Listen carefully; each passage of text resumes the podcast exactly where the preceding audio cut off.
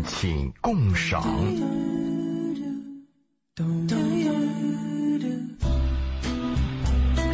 周五的晚上，周老爷如约而至。大家好，嗯，我们明明聊离婚的话题，怎么聊得这么开心？我们今天是要聊离婚的话题吗？不是啊 hold 住我们是要聊 hold 住的话题。我我已经错乱了，我们是要把人留住。我还以为离婚还没有聊，还还没有聊完呢。那是去年的事儿了。啊，是吗？嗯，你穿越了吗？我穿越了，回去。我太我太依恋原来的日子了，不愿意面对未来。我们在聊今天话题以前，先说点闲话吧。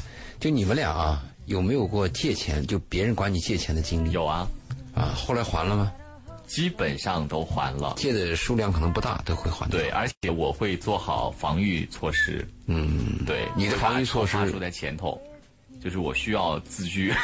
要自居。对啊，对，这个是很重要的一点。嗯，嗯我有一个经历，倒让我感到很诧异，因为借我钱的人呢还的少。嗯，那我有一笔钱已经有五六年了吧，突然呢，这个人在前几天给我发了个微信加我，嗯我说你是谁？他说我是我是某某啊啊。我说你为什么要加我？他说因为我几年前借过你的钱，嗯我要还给你钱，我就把他加过来了。嗯加过来以后，他又确认我你是不是周老爷，嗯把确认之后，立刻就把钱给我转过来了，嗯带利息吗？不带利息。但是 但这个事情呢我还是比较感动的。啊我的朋友面比较广，上至达官贵人，下至下里巴人，我都有朋友。我有一帮民工的哥们儿，我们在一起过得很好。我讲的这个就是一个民工，他在几年前有一次突然要跟我谈一谈，他说他要咨询一件事儿，他说他要去做那个孩子的 DNA，因为呢，在春节的时候呢，家里有个亲戚突然开了个玩笑，嗯，说长得不像。对，说你那儿子怎么搞的？三岁了，怎么越长得越歪？啊，这个话讲了以后，男人其实心里倒没有在意，但是女方在隔了几天以后，突然提出一个离婚，男人就纳闷儿我跟你过得好好的，为什么？女方几天以后摊牌，她说这个孩子啊，不是你的，嗯，我呢就不想再祸害你了。熬不住了啊，所以我呢还是离婚吧，我自己也觉得丢人。那我就问这个男人了，我说那你咨询我的目的是什么呢？他说我想闹清楚啊，他是真的因为这件事儿呢，还是找一个借口？他说唯一的办法就想去做 DNA，做了 DNA 以后，他就能证明这个女人说的话是真是假。嗯如果真的是另外一个男人的孩子，那么他提出这个问题呢，显然他讲的是真话，他还考虑是不是挽留。他如果做出这孩子呢是他的孩子，那女人提出这个问题来呀，显然就是个借口。那么他就要找借口的原因。就是他不想离，来，这个男人和现在很奇怪，现在很多是男人被女人踢出家门，现在这个社会在变。嗯，那我就说，那你可以去做这个努力。后来才发现什么问题啊？做 DNA 要花钱的。对于他当时来讲，那那那个几千块钱啊是比较重要的一点钱。嗯，而且还有一个特点，如果是爸爸妈妈啊孩子三个人一起做，价钱就便宜，他的比对的数据就多。如果是妈妈不来，或者只有一个一男一个儿子，两个人做比对，他的费用就高。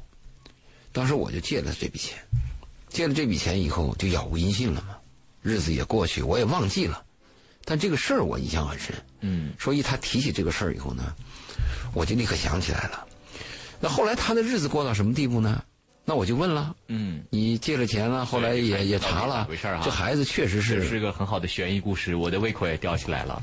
嗯，呃，我讲这个故事还倒不是想吊大家胃口，嗯我是讲生活啊，确实比我们想象的要复杂，嗯，而且我们面临的问题啊，都是我们这孩子是他的吗？措手不及。嗯，这孩子是他的吗？周老爷？这个孩子实际上他做完 DNA，当时我就知道了，嗯是另外一个男人的。啊，那我就问他你什么打算？他很难过，他说他要离婚。他说：“你看离婚好呢，还是继续过好呢？”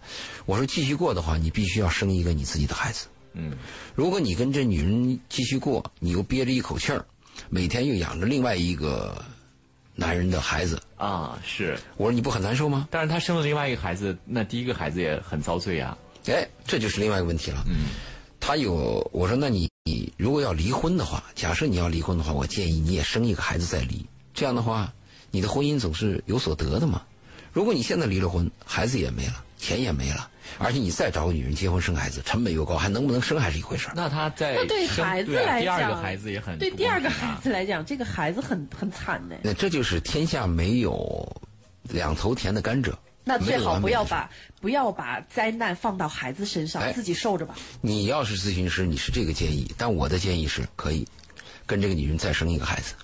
嗯，再生一个孩子会有两种可能一种是过下去了，对；一种是离了婚我也有所得，嗯，否则当时按那个男人的年龄啊，他如果再跟这女女人离了婚，嗯。除了他的年龄，还有他的经济状况，再找一个女人再结婚再生孩子，一晃两三年啊。很难的。这确实是周老爷考虑的很周到。对就是如果是像我自己的话，我可能就离了，我就不会说再什么那乱七八糟的事儿啊。那是因为你现在年轻气盛，我觉盛，得可能还有条件，但如果你参考那个人的条件，从他的角度出发的话那他，媳妇儿愿意跟他再生一个吗？我我觉得还是这个就是下一步最。开始都已经提你说的是了他媳妇儿的问题，我们现在谈的是我的咨询怎么回答的问题啊。对，当然巧妇你首难为无先米之炊啊。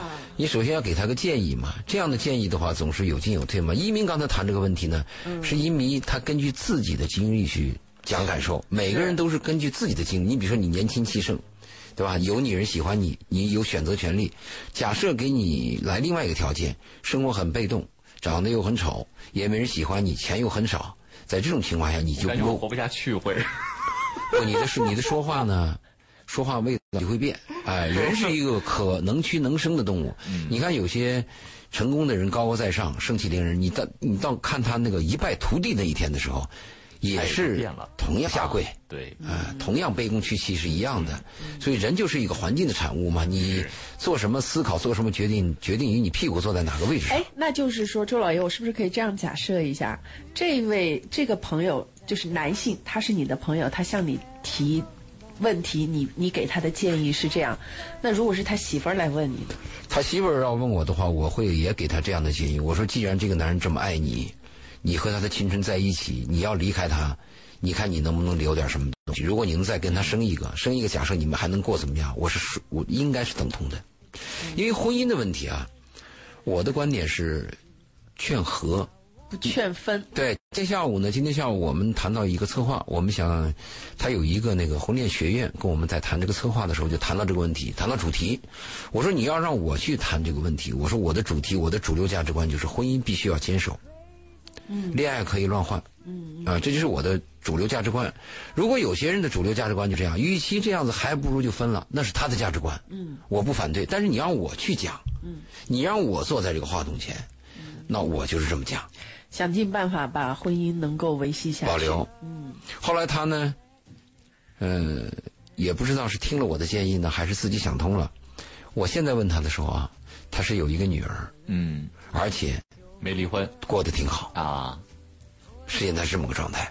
那我就反复问他，我说你有两个孩子了，你把这个钱还给我，你你你可以吗？我担心他呃就是压力太大嘛。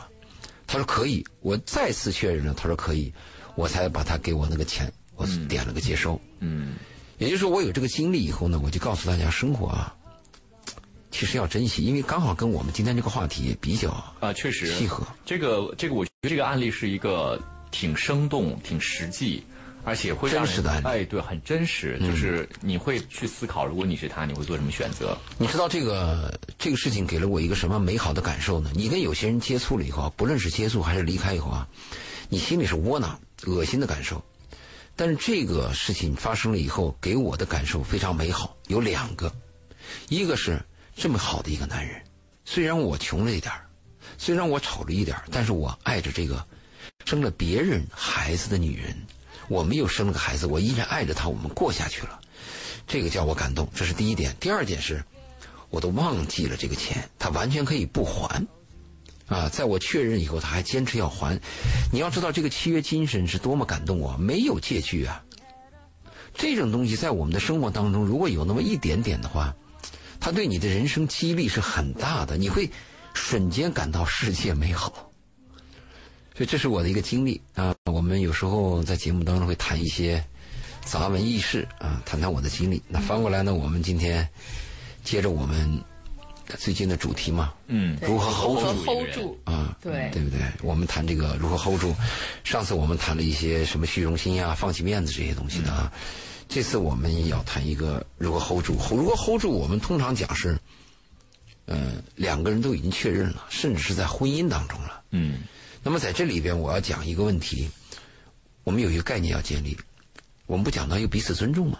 嗯，但是我们经常发现吵架来咨询的时候，他会这样说：“你看他对我怎么怎么怎么样了，所以我才怎么样，啊，我才骂，啊，所以我才动手，所以我才摔碟子，所以我才离家出走。”所以我才有情绪。哎，对，嗯，这个问题它的前提是什么呢？就是我要尊重你，你必须要尊重我；我要对你好，你必须要对我好。这是普通男女关系的交换的一个习惯，他必须这个样子。但是我今天谈的什么问题呢？应该是无条件的尊重对方，这个是无条件的。比如你要离婚，啊，你说我要跟你离婚，我对你已经厌倦了。你可以厌倦，你可以提出离婚，你可以提出分割财产，但是你的态度要尊敬对方，嗯，对不对？你不能傲慢无礼，或者高高在上，或者是又打又闹，像土匪一样。有一个哎，但是我想在这儿提一下啊，嗯我觉得很多的在关系当中的人其实没有办法这么理性的。啊我们经常说，真正理性的时候是真的是要离开的时候才能对做到你说的对你说的对。是，但是我们呢，要在这个时候讲这个话。我们看过很多优秀的影片，其中有一个影片我印象很深，双方战斗，最后有一方的这个将领被大炮给打死了。嗯，当这个船往回移的时候，路过敌人那一排船的时候，那一排船的敌人将士全部站起来敬礼，就向对方致敬。就是你这种勇气啊！当时这个这是荷兰的一个一一个纪录片啊，一一个故事片。就荷兰是个很小的国家，他们当时有一次被入侵，嗯，那么到底是战还是和？如果和就是投降，如果战是肯定死亡。但是那个船长就是他要战，他只有八条船，但对方啊大概有八十条船。他明明知道我出去以后要被战死，但这个船长就认为我的我们的国土，我们的国家，我是我们国家的军队，我是船长，我应该战死战死。所以他就跟这八条船的将士就讲，我们应该怎么办？八条船的船长说，那些战士说，我们愿意跟你留下来，当然退的也就退了。他就迎向了那个敌人的战舰，这敌人的战舰都感到很奇怪，说你这个，这个这个船长也是有名的，当时也是有名，说你怎么这这么二啊？后来这个船一步一步的接近的时候，万炮齐轰，把这八条船很快就给你炸平了。他的尸体飘起来，最后在船上被往回运的时候，所有的敌舰的官兵将士敬礼。所以我讲的什么意思呢？我们作为夫妻关系，即便是我们有一天不和，我们掰了，我们为什么不想想我们的原来缘分呢？就是合理嘛，是这意思吗？就不也也也周老爷，我一方面觉得要尊重对方，要尊重对方。讲的那个特别好，但是从另外一个角度上来讲，为什么要讲它呢？因为它太难做到了。如果是按照马斯洛的那个心理需求的理论来讲，尊严是最上面的那一层，在下面排着四层心理需求等待着满足呢，而他们一个比一个现实。只有我心里面已经相对而言是平静的状态，我才有可能去趋向，就是已经无其他所求了。就比如说经济也没有问题了，面包也没有问题了，那人情面子这方面，那那生活那更就不用谈了，都没问题的时候。我才有可能去谈到尊严需求，因为这是最高需求了，真的很难。我说的不是尊严，嗯您不是说要尊重对方吗？对我是尊这个尊重的背后是什么不呢？不不，你说你自己尊严和尊重对方是两个回事儿，俩概念啊，你要搞清楚。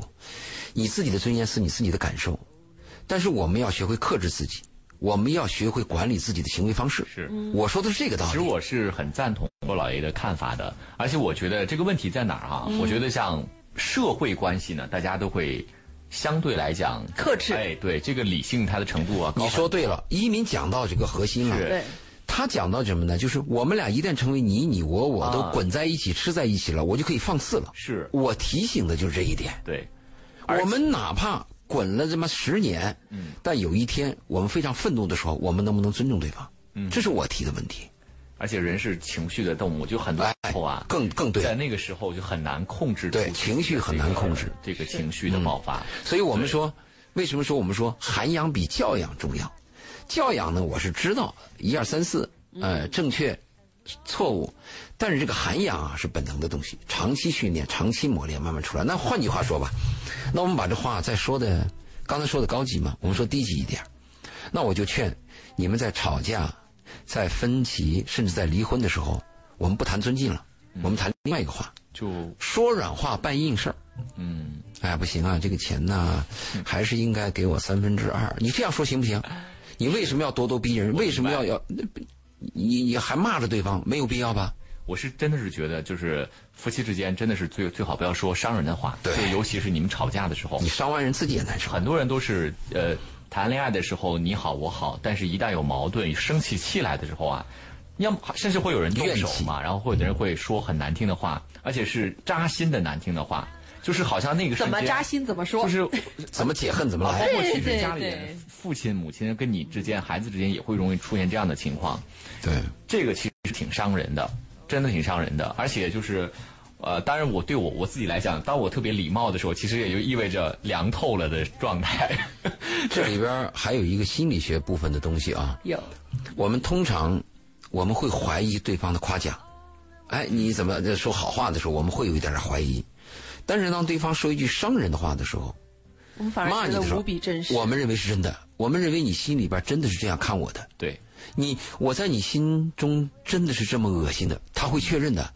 回过头来以后，你再道歉，你说，当时我过激了，我想收回这个话，我说对不起，没有用。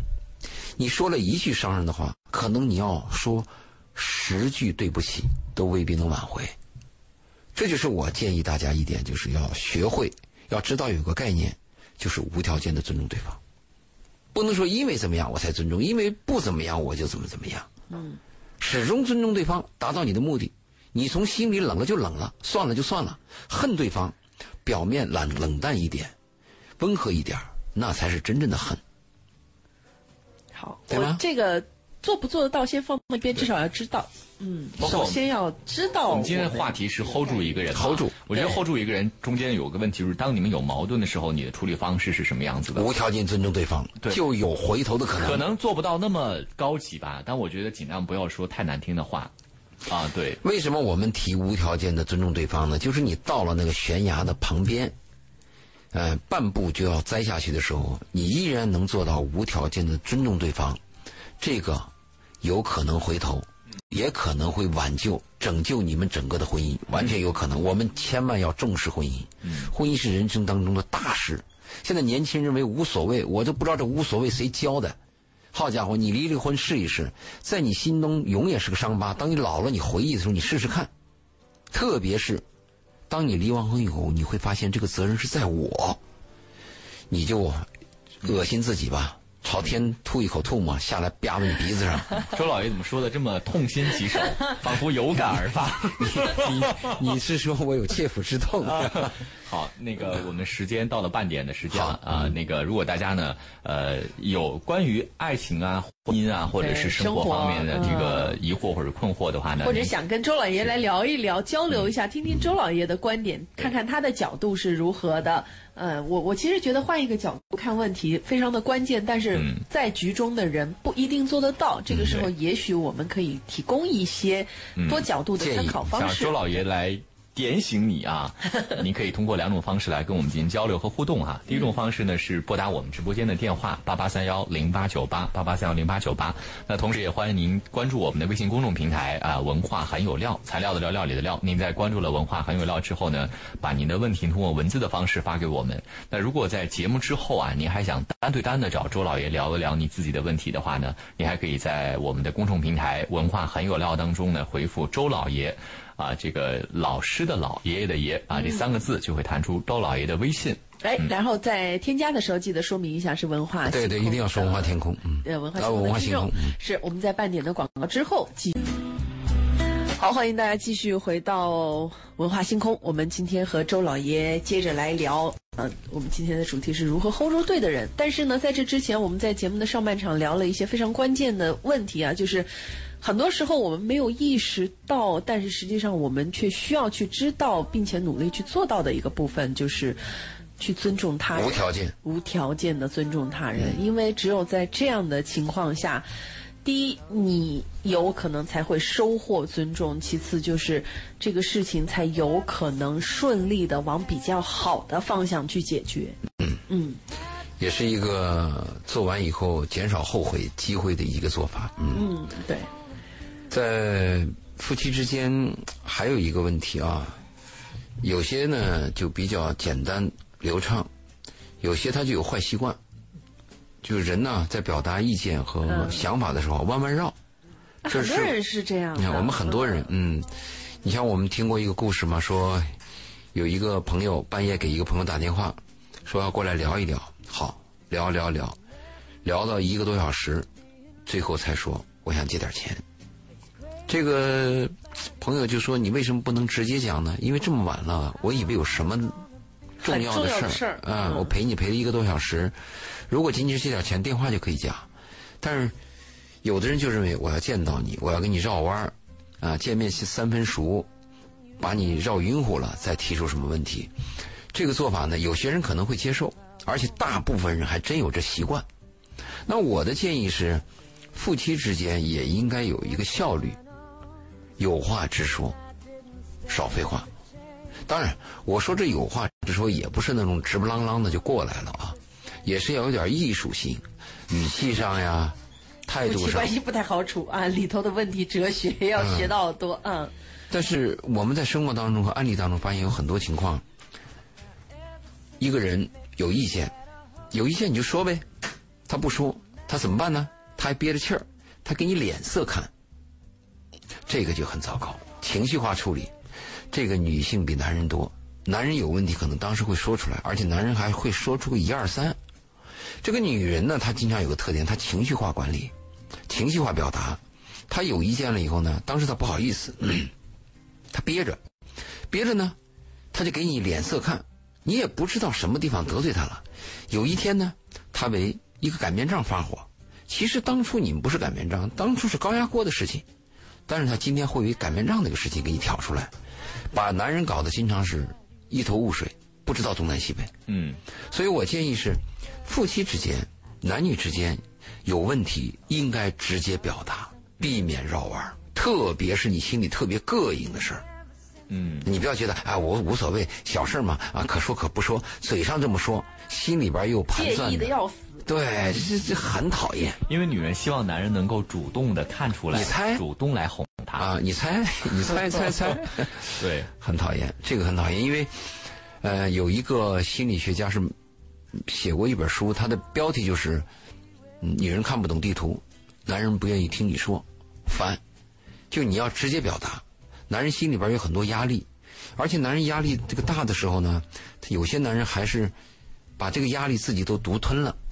也有些男人会把压力给自己的妻子啊，给自己女朋友讲，但是多数男人他会把自己工作上的麻烦，还有一些压力呢，自己就承受了。但是在这个承受过程当中，他的情绪值是低的，嗯他的那个怒点是敏感的。嗯所以我就建议我们做妻子的或者做这个知心爱人的啊，如果你真有意见，你可以保持你的语调比较温和，但是应该直接表达出来。啊，亲爱的，你昨天我下班的时候看着你勾了一个女人手，从办公室出来，那个女人到底跟你什么关系吗？我看到了，我心里难受。嗯我呢想问一问，你能不能直接告诉我她是谁？嗯其实我都建议连问都不要问，但是你实际上闷不住，你不是要问吗？嗯你问的时候就这样去问，就直接表达，嗯你不能心里有情绪啊，给对方脸色看，这个就是经常会把矛盾啊搞得越来越大。嗯。男人会认为你没事找事儿，其实你确实有事儿，嗯。但是他没有在那个事情发生的那个点把问题提出来，而是向后移了，啊，移了几个相位，又把点提出来，经常会造成一些不欢而散。这个是我要提醒的。是，但是刚才我觉得是常人都会忍不住的，就是碰到，就是你明确看到你的爱人跟别人有不太正常的关系的时候，或者比较亲密的关系的。但我觉得聪明的人呢，可能会用一些方法，就是提示你我知道了，只是我没有告诉你而已。可能要分几个类型吧。啊、一个类型是你深爱着这个女人，如果你深爱这个女人，看到你的女人和另外一个男人有这个勾手亲密的话啊，如果你是有一定涵养，嗯我估计你会想一想，你不会当时说，嗯你会想，你的第一个想的这个点是这个女你的女人到底跟这个男人什么关系？嗯第二个点就是，你在这个女人心中的排序嗯是老大还是老二？你会去想一想这个问题，因为现代人比较开放了，过去人呢比较封建，认为你这个女人就是我的女人。但现在社会进步了以后呢，人可以这样想：什么样是我的女人呢？在我需要她的时候，她首先来到我的身边。那你说你不需要人家，或者你跟人家不清不楚的，也没有确定什么关系，把人家吊在那儿，那人家怎么不可以和另外一个男人留个后背呢？嗯。所以你要想，那有一些男人修养比较低的，有那个极强占有意识的，就他的主流价值观就是，他是占有意识，他不是以爱为前提的，就你是我的，啊，老子给你花钱了，老人在你身上下功夫了，你就是我的，你你跟别的男人怎么样，我就过不去，这种男人可能会比较暴，啊，也许就一个箭步就冲上去了。周老爷，您说这个的时候，突然让我想起来，我其实今天看了两篇文章，都跟明星有关啊。可能明星之间的这种家庭关系比较引起大家的关注。一个是黄磊和他的夫人，黄磊说：“我爱了他二十多年，你们怎么就觉得这事儿特别惊讶呢？这很正常。”对，这是一个。另外一个是周一围和他的夫人，他的夫人在这个呃节目当中举了个例子，说他们俩如果要吵架的话，呃，作为丈夫的周一围是怎么做的？就是他夫人说我我的好像是个主持人叫朱丹啊，他说 我你才想起来吗？对我才想起来，不好意思啊，我早所以知道我应该早点提示你的。我一直都用他的夫人来代替。你只记得周一围了，我天哪！对，因为这个名字最近比较火嘛，就是说他他就喜欢冷战，就不说话，一直都不说话。说男男的喜欢女女生啊就是朱丹，他会觉得我在生气，那我又不想跟你吵，那我就不说话，我先闷一会儿。他说，那这个时候，呃，周一围就会过来递个梯子给我，而且我觉得他递的那个梯子特别好。人家旁边嘉宾就问他怎么递的梯子啊？周一围是这么说的：那我现在是给你台阶了，你现在要不要下来？你要不下来，这个台阶就没有了哦有哦。威胁的，对，然后有朱时效的朱朱丹就觉得哇，他好聪明啊，他怎么递了个这么好的梯子？他就是个梯子。要是我，我不我拒绝下来。周边旁边的两个旁边的两个嘉宾都一脸惊呆的看着他，旁边有一个傅首尔，直接就说：“那我绝对不下来。”就我觉得他这种 这就不是个台阶，对我可能这就是个断头台。可能是他们俩的这个相处模式是比较他喜欢合适的，他契合，对，嗯而且其实朱丹跟周一围他的嗯 在微博上已经被已经，尤其是朱丹的这个呃呃这个这个啊。状态是不是？但是可能就是人家就是喜欢嘛，俩人合适嘛，对吧？这个没什么好说。对男女关系的最高境界是臭味相投，它没有一个统一的模式，对吧？你喜欢蹲着吃，我喜欢站着吃，那是我的习惯，嗯我们没有权利去评价他们。但是啊，关于给台阶儿这个问题啊，要看什么事儿。你们就是为了一个鸡毛蒜皮，早上不小心打了个杯子，那给你台阶就下算了嘛。嗯，但是有些原则性的问题，对，比如说背叛，对不对？嗯，比如说对孩子的教育，啊、这个你给孩子又吃了个垃圾食品，类似比较严重的这些问题，就不是一下给台阶能下来。就刚才你，呃因为你谈到那个情绪，对，人在情绪状态下的时候是不讲理的。嗯，他的情绪平复以后才谈到理性，那你这个情绪平复有多久，跟你在对这个问题的认识的严重程度有多大有关系。嗯如果这事儿无所谓，那很快会平平静下来的嘛。对，这个人与人之间的相处，尤其这种亲密关系的相处，是很难的大的学问，真的很难。必须要通过这个跟不同的人接触，然后多来听一听周老爷的关于这个各种类型的 方式方法，你才能够大概摸到边儿哈。但只要是我们跟一个爱人在一起啊，要考虑到怎么样相处的时候，这个问题就有问题了。其实你碰到一个知心爱人，应该是走在他的身边就非常的放松。嗯，你不会考虑到我的一句话伤了他，你也不会考虑到我某个行动就对不起他，或者是给他没面子。不，你做的所有的事情呢，都非常的坦然，而且对方还很舒服。嗯，这个就是比较好的契合这个。是对方厉害，跟你没关系。哎，也对，也许对方真的是啊就契合啊，对，这契合真是天生一对，啊更多的是对方如果如果对方呢啊，他心里边感到别扭，还能跟你这样相处，你就说你说的对方厉害对，方厉害，对方厉害。对吧？啊，对，然后那个我们也有些朋友问了一些其他的问题哈、比如说像这个朋友谈到这个如何和青春期的小孩谈性教育的问题，男孩十三岁，啊、谈青春期的性教育，这个要找到契机。嗯举个例子吧，嗯，这个例子实际上，我原来说过，我一个哥们儿出差接到儿子电话，儿子说：“爸，对不起，我把你抽屉打开了，打开以后合不住。”嗯，爸说：“你看到什么了？”他说：“我看到什么什么了，还有什么什么，还有什么？”他有两盘 A 片，啊，他是故意塞进去的吗？不是故意塞进去，那个、哦那是他爸的抽屉，哦那孩子有兴趣嘛？哦，他爸说：“你跟你妈说了没有？”嗯，孩子说：“还没有。”爸说：“等着，等我回来我跟你谈。”嗯爸爸回来以后呢，就跟儿子谈：“你看没看？”儿子说：“我看了。”他说：“你看的时候什么感觉？”儿子就说：“我怎么怎么怎么这么激动。”他爸接着继续问：“你光激动吗？你有没有其他行为这个好难，我觉得中国家庭好难能做到这样，？”这个很精彩。是吧？他爸爸问他的时候，孩子就承认了。他说：“我当时看的时候，我还怎么怎么样了。”爸爸立刻就补了一句话，这句话很精彩。嗯正常。爸爸像你这么大的时候，早就自慰了。这个爸这个话一说以后，孩子立刻就放松了。嗯同时呢，就是两个人拉平了，就在平等的位置上开始谈话了。这个话谈到最后，他爸跟他这样说了一句话，这个句号也画的很好，说你现在知道这样的男女关系了，你也知道这样的行为了，但是你要记住一条，在你没有正式的女朋友结婚以前，如果你还有这样的兴奋和激动，你就用你这样的方法继续下去吧。嗯嗯这是个契机。那这个这个，实际上这个案例我讲过很多次。我讲的什么呢？首先是做父亲的要跟儿子要平等，同时我们要承认承认这个性、食欲、七情六欲是人的一种本能，而怎么处理它，这是一个方法。如果我们一味的要去堵，是堵不住的。哪里有压迫，哪里有反弹。我们要求输，这个输是最高境界。所有的管理方法你去看吧，只要是压和堵，都是比较落后的。只要是输和交流，特别是给对方机会，让对方任性，那这种方法就比较好。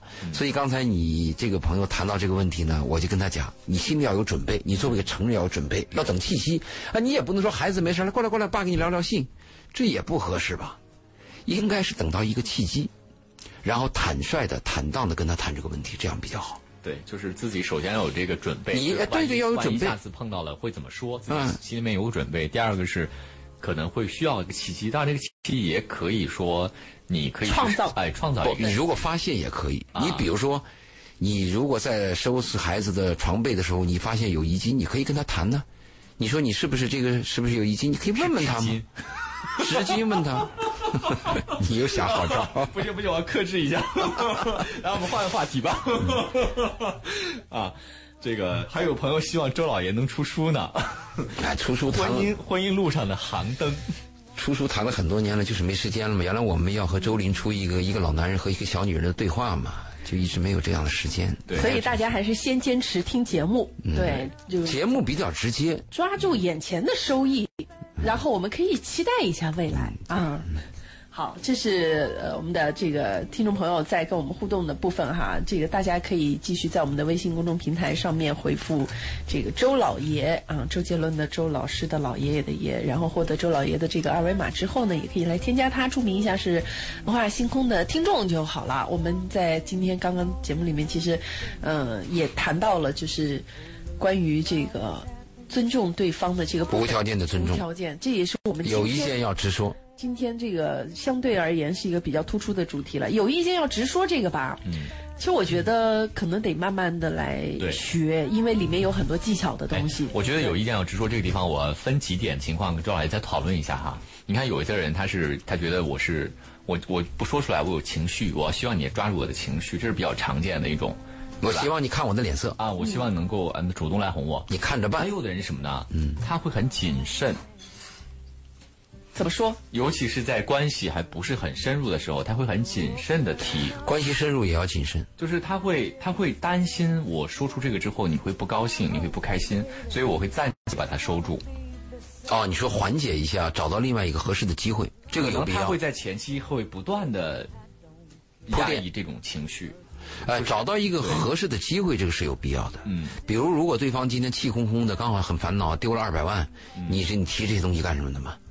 你等他情绪比较正常的情况下，我注意啊，这里边听众有一个概念要搞清楚，我说的直说，不等于这个直说就伤害对方或者引起对方暴脾气。嗯，我说的直说呢，就不论你有什么意见，你最终的目的还是希望对方要明白，嗯你想干嘛嘛？嗯你就是绕弯儿，你就是和善，你讲你要把这个讲清楚，千万不敢给对方一种错觉。就是你什么都能接受，什么都能容忍。不，就是我明明今天是为一个萝卜发生的事儿，啊你明天为一个芝麻跟我闹起来了，你说我受得了吗？然后你又翻翻旧账，翻到今天，那你早说呀，你何必为那那芝麻你就不该发脾气吗？嗯，对吧？那今天一个萝卜那，可能大一点，你该发脾气，那你就说嘛。我说的是这个意思。还有你移民提那个是很重要，就我们讲这个时效，有些东西是有时效的，不是我们认为任何时候都可以表达的。我们一定要看到机会啊，看到一种合适的机会，这样的话呢，效率高，对吧？啊，但是我还呃我其实周老爷刚才没有理解我的意思哈。我的意思是，有一些人呢，他其实是走在另外一个极端上，就忍，对他忍到忍不住他就爆发了。他不是有情绪，他是怕对方有情绪，所以他不敢说。对，那就别说了啊。如果你认定你说出来对方就有情绪，那你就算了。如果你认为我迟早是要说出来，那就不管对方有没情绪，你都得说。是，那对吗看你自己的选就你你刚贝贝讲那个忍，你能忍一辈子也是功夫啊。哎，我我挺喜欢周老爷刚刚讲的那个，你要是觉得你忍不住了，总得说你总得说你他总得迟早要说爆一次，那不如趁着这个事情还没有被压抑的特别厉害还的时候新鲜的时候，哎，对方还知道的时候，哎，对对对，你把它说出来吗？对。对方也知道自己什么地方做错了吗？怕就怕有些人觉得自己能忍住，到最后没人了啊，这个有点麻烦。他是忍了这件事儿，他是忍了。他在别的不该忍的那个时候给你脸色看，这个是很糟糕。很多女人有这个毛病，所以我一定要提示我们的听众要注意：一是一，二是二。张三，我今天就谈张三，你不要谈张三的时候，陈那个陈芝麻烂谷子，八百年前、八百年前、七百年后全出来了。周老爷，这个我觉得您说的非常有道理，因为这有益于问题的解决。但是这里面呢，有一个比较麻烦的，就是在于男女的这个脑部功能、脑区活跃度，它就有一点不太一样。嗯，就像是女性吧，她天生就爱唠叨；男性呢，天生就是一是一，二是二，你就跟我按逻辑说事儿。女性的这个语言相对比较散漫，你比较难。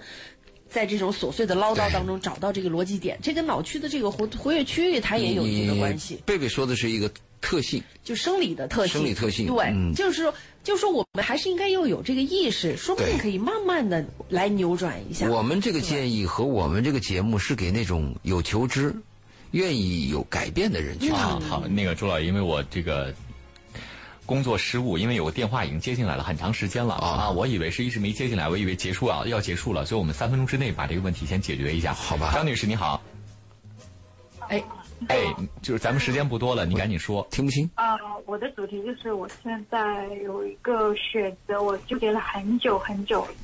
就是我现在有一份工作，我觉得我特别喜欢，然后我也想去做好，但是呢，呃，我我喜欢它的点就是我觉得这里的环境，然后有升值空间，然后就是觉得这里的人我处的特别舒服，虽然工资也不是很高，但是也有一部分我处的不舒服的，就是我感觉特别没有尊严，我特别的愤怒。然后呢，我是觉得我舒服的那一部分，是因为我遇到了一个职场上的，就是我领导吧，就是一直我渴望跟这种人交交朋友，这种人我太难遇到了。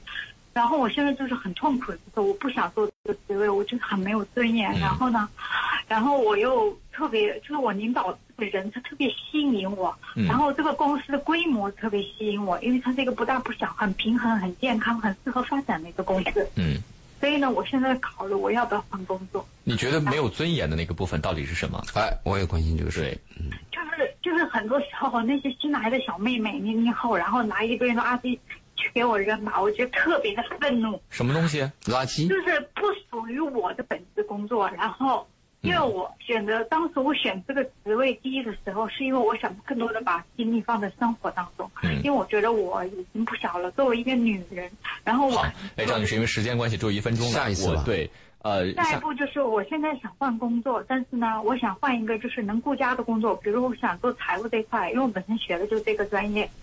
但是呢，我现在又很舍不得我这个公司和我的领导，但是其他的我不，我我反而很反感，很觉得没有尊严。是不是可以下一次节目我们来谈你这个话题？你下次能把电话打进来吗？嗯，或者说也可以下个礼拜五。对对，也可以通过我们的微信公众号，呃，关注这个文化很有料来回复一下周老爷，嗯，都行。好嗯，那个周老爷，咱们最后一分钟吧，你给他简单的先说一下。呃，甘蔗没有两头甜，任何工作都会有你恶心的，有你需求的，但是工作搞清楚，工作就是个 job，是为了生存的，不是你的爱好。如果你把你的感受放到工作当中，把你的生存放在了第二位，那你就选错了。工作就是生存的第一位，永远是这个样子的。天下乌鸦一般黑，一个更比一个黑。